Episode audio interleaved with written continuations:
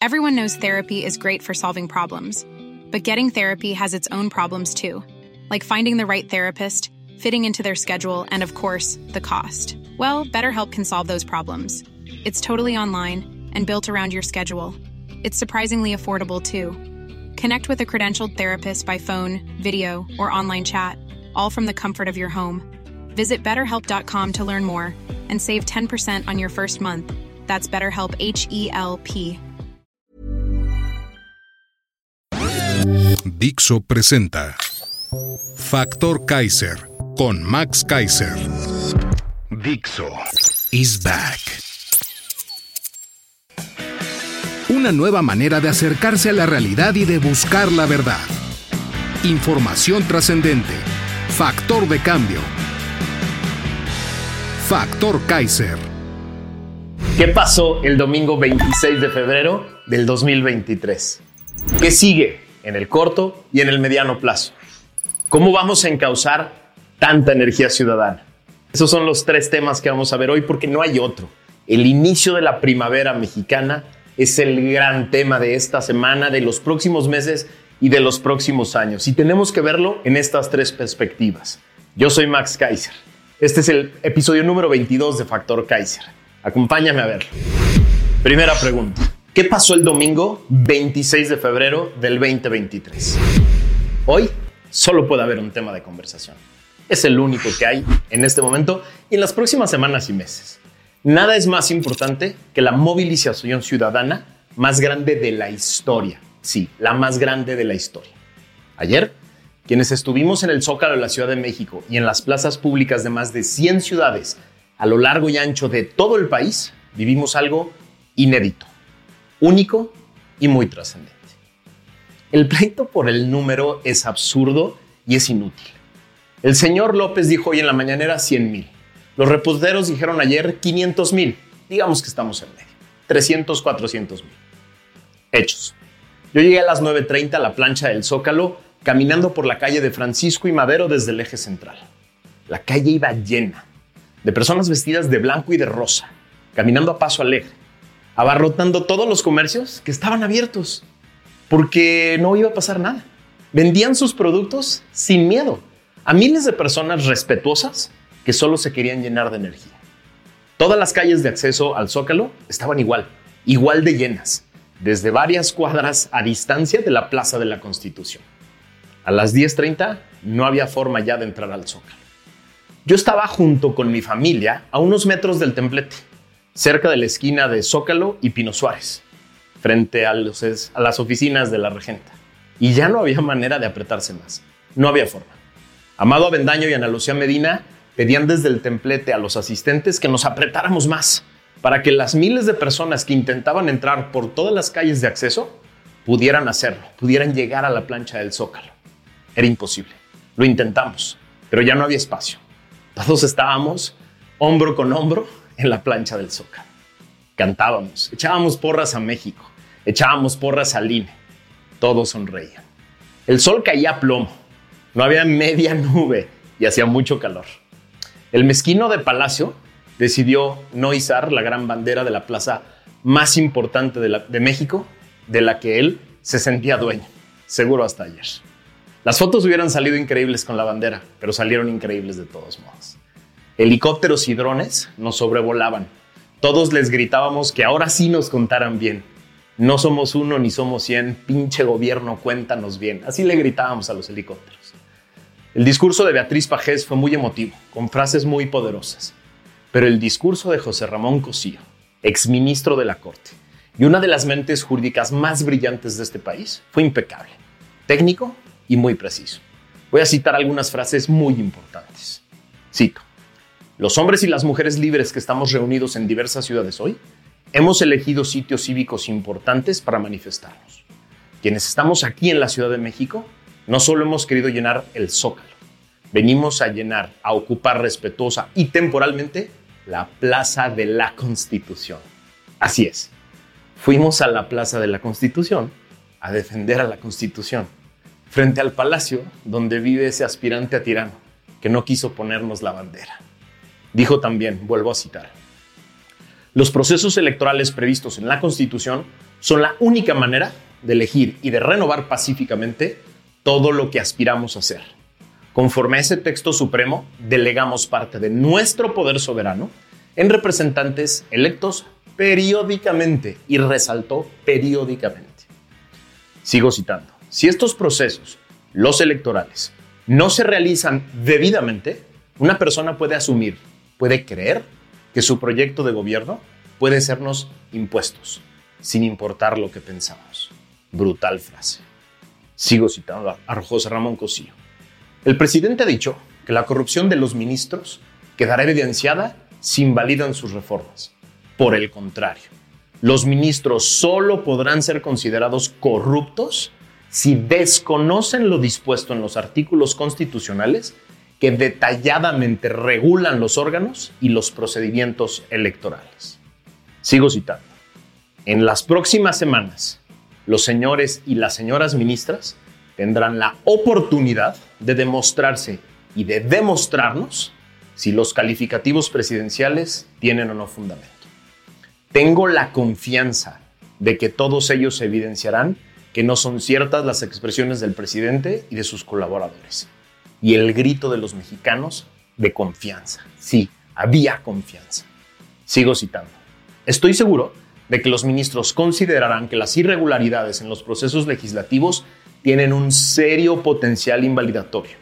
Sé que los ministros declararán que las normas electorales que reducen los recursos humanos y presupuestales de los órganos electorales violan los principios de equidad y certeza. Lo dice una de las mentes más brillantes de este país que fue ministro de la Corte.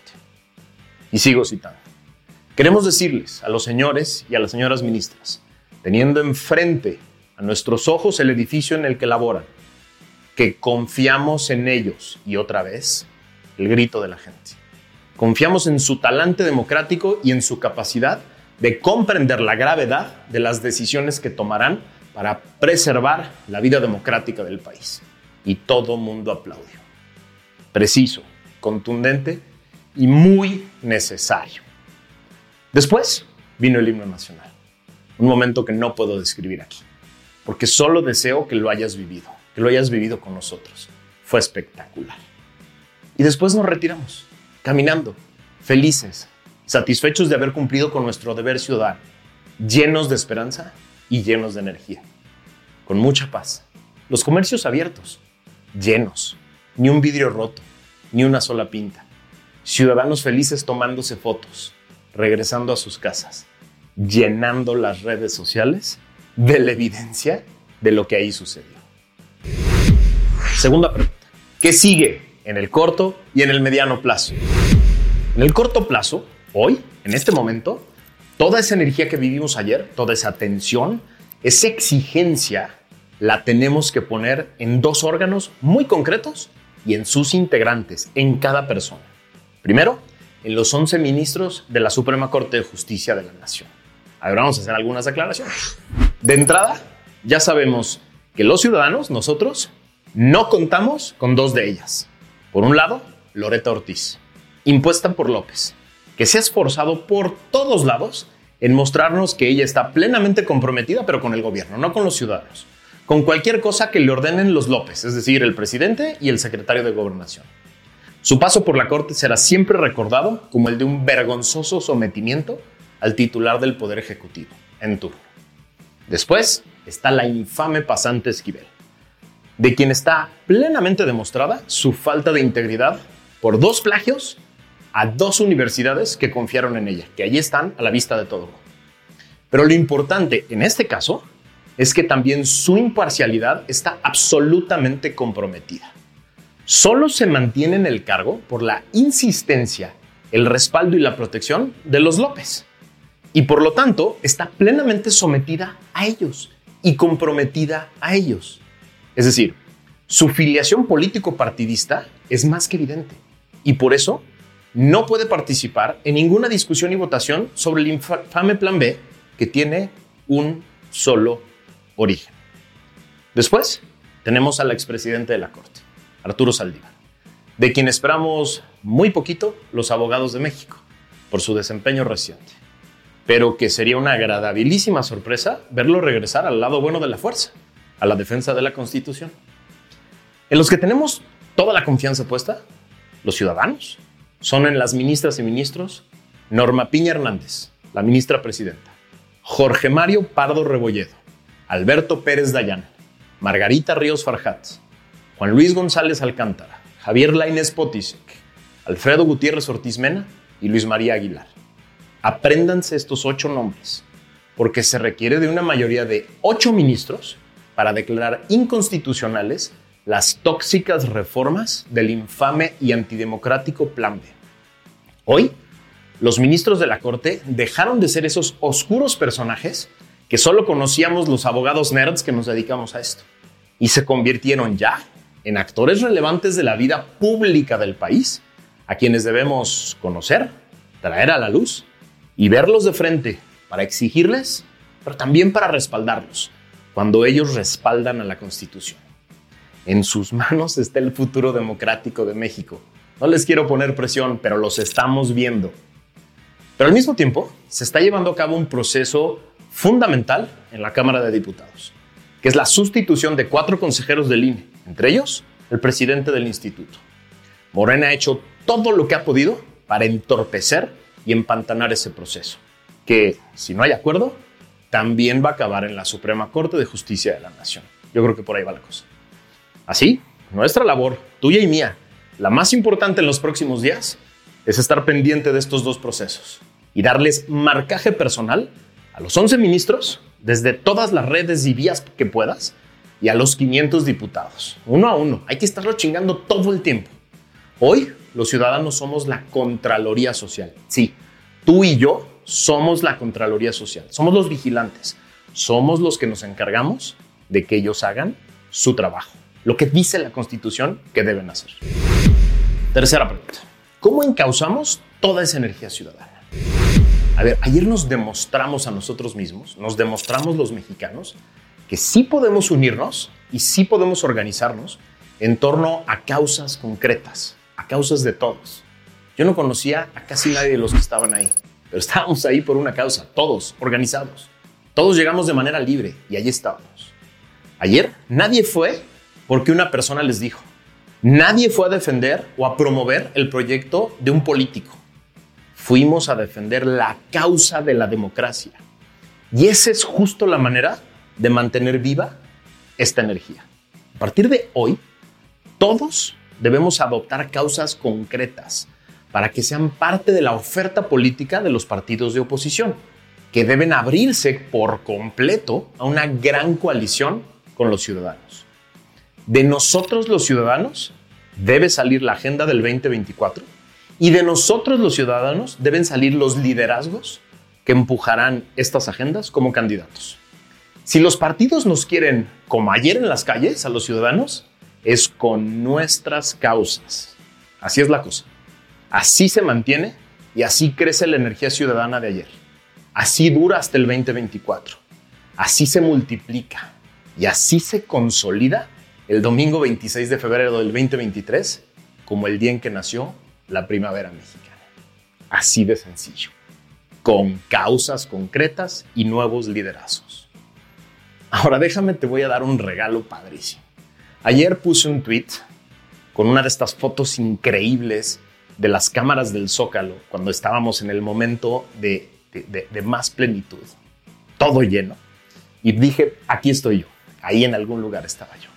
Y lo que le pedí a la gente es, cuéntame dónde estabas tú, cuéntame con quién estabas y a qué veniste.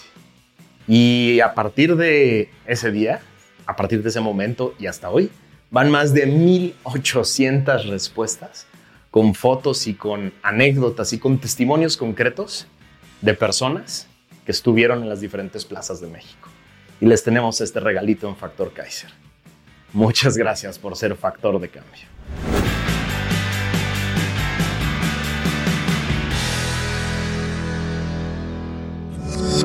Dixo is back.